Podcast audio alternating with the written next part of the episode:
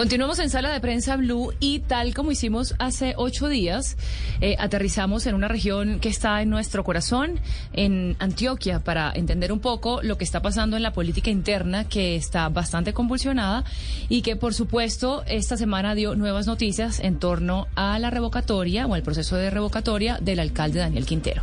Revocatoria de la que estamos hablando desde hace ya un par de semanas, pero en estos días lo que sucedió fue que el Consejo Nacional Electoral suspendió el proceso de certificación de las cuentas del Comité de Revocatoria del alcalde de Medellín, Daniel Quintero. Es decir, frente a las denuncias de que este comité sobrepasó el límite de dinero que podía gastar exactamente para recoger estas firmas. Habrá entonces una audiencia el 26 de enero a las 10 de la mañana, va a ser virtual, donde el alcalde podrá mostrar las pruebas que tiene en su denuncia y así continuar entonces el proceso.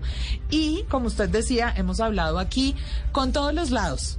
Y esta vez queremos invitar, tenemos con nosotros en Sala de Prensa Blue a Alex Flores. Él es ex concejal de Medellín, es ahora también candidato al Senado y ha estado muy cerca del alcalde Quintero en su carrera. Candidato por el pacto histórico de Gustavo Petro y como usted dice, sí ha trabajado, digamos, eh, hombro a hombro con el alcalde Quintero y le, lo queremos saludar a esta hora. ¿Cómo está? Bienvenido a Sala de Prensa Blue. Buenos días, muchas gracias de verdad por esta invitación y la oportunidad de conversar acerca de este proceso tan importante y tan delicado para el municipio de Medellín. Bueno, eh, doctor Flores, cuéntenos, eh, usted además va, hace parte también de la campaña eh, por el no a la revocatoria. Cuéntenos cuáles son esas, eh, esos argumentos que tienen ustedes eh, y, que, y, que, soportan también esta decisión de dejar en suspenso hasta, hasta este momento este proceso de revocatoria. La cuestión es bastante clara.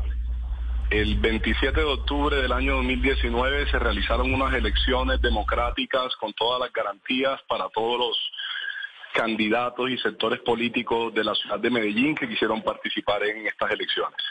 En ese proceso electoral, Daniel Quintero salió electo con una votación de más de 300 mil votos, que lo posicionaron como el alcalde más votado de la historia de Medellín.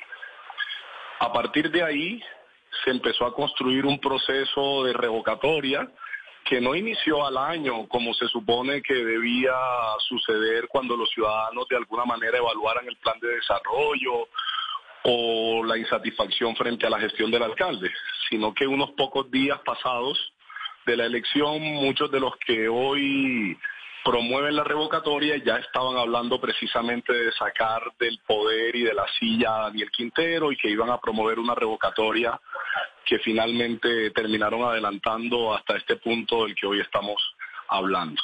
Entonces, en esa revocatoria o estos procesos requieren unos, unos requisitos objetivos establecidos en la ley que son dos, que haya insatisfacción ciudadana o incumplimiento del plan de desarrollo. En el plan de desarrollo, Daniel Quintero y el plan de desarrollo de la ciudad, del cual yo fui coordinador de ponentes, ha sido galardonado como el mejor plan de desarrollo de la ciudad. Medellín tiene el mejor índice de transparencia del país y uno de los mejores cumplimientos en los indicadores del plan de desarrollo establecido y reconocido por el gobierno nacional uribista, que es contrario incluso a las posiciones que nosotros hemos defendido. Es decir, no son amigos quienes nos están reconociendo estos hechos, sino un gobierno al que nosotros no apoyamos ni acompañamos pero que frente a las cifras ha reconocido la buena labor que se ha hecho en el cumplimiento del plan de desarrollo. Por lo tanto, ese requisito, no se cumple. Y lo segundo, la insatisfacción ciudadana. ¿Cómo se mide la insatisfacción ciudadana? Pues la única manera objetiva o medianamente objetiva de medirlo es a través de encuestas. Y en las encuestas que se han realizado a nivel nacional, Daniel Quintero puntea siempre como uno de los alcaldes más populares del país. Entonces, ni hay incumplimiento del plan de desarrollo, ni hay una insatisfacción generalizada. Que hay una insatisfacción en un sector de la población, por supuesto, porque quienes perdieron quisieron que su candidato fuera el que ganara, pero no fue así. Lo que pretende entonces este proceso de revocatoria es reeditar el resultado electoral del año 2019 y volver a hacer unas elecciones porque no le gusta el alcalde que fue electo, porque no representa sus intereses. porque ha estado del lado de la ciudadanía y se ha enfrentado a unos intereses económicos y de unos sectores políticos que no son afines a los que hoy promueven la revocatoria. Señor Flores, y en esa medida...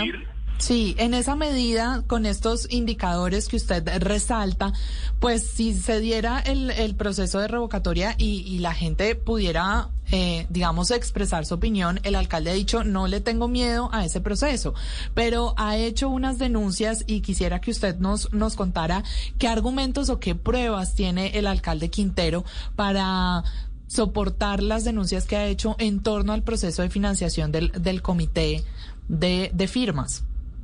Pues las pruebas saltan a la luz pública, es decir, aquí hay un proceso sistemático de falsificación de firmas. Muchísimas personas de mi equipo que son quinteristas, que acompañan de manera decidida y irrefutable el ejercicio de la Medellín Futuro, que acompañan a Daniel Quintero, aparecieron supuestamente firmando la revocatoria. Lo peor de esto es que incluso personas con discapacidades, con síndrome de Down, personas que se encontraban fuera del país, aparecen firmando la revocatoria en un periodo en el que ni siquiera estaban en el país o que no podían firmar por las enfermedades que padecen e incluso hay varias tutelas cursando en contra de la revocatoria por parte de muchas personas que han denunciado este hecho en particular. Por ejemplo, Susana Boreal, candidata a la Cámara, mostró como una hermana de ella que tiene autismo y una enfermedad eh, que no le permite ni siquiera firmar aparece que en la revocatoria firmó. A eso hay que sumarle que en términos de las cuentas hay muchísimas dudas a partir de la financiación de esta campaña, donde hace meses se viene hablando de unos 1.500 millones de pesos que nunca fueron reportados, que al parecer ingresaron a la campaña y que esto fue denunciado incluso por uno de los miembros promotores de la revocatoria. Sí que se han metido ellos mismos estos petardos internamente, producto de las divisiones que hay, porque no están movidos por una intención de ayudarle a la ciudad, ni un interés genuino de que a Medellín le vaya bien, sino por el contrario de adelantar procesos que beneficien a los sujetos políticos que están impulsando ese proceso y que, insisto, lo que pretenden es reeditar el resultado de las elecciones, no han podido asimilar la derrota que recibieron, que por primera vez en la historia de la ciudad un candidato que venía de las bases populares, nacido en un barrio popular, que ha estado al lado de la gente y que ha gobernado para la gente, esté en la alcaldía de Medellín. Es Alex Flores, exconcejal de Medellín, candidato al Senado por el pacto histórico, porque acá queremos ver todas las caras de este proceso de revocatoria al alcalde Quintero. Señor Flores, muchas gracias por habernos acompañado en Sala de Prensa Blue. Muchísimas gracias a ustedes, un abrazo muy grande. Interactúe con nosotros a través de Twitter con el numeral Sala de Prensa Blue.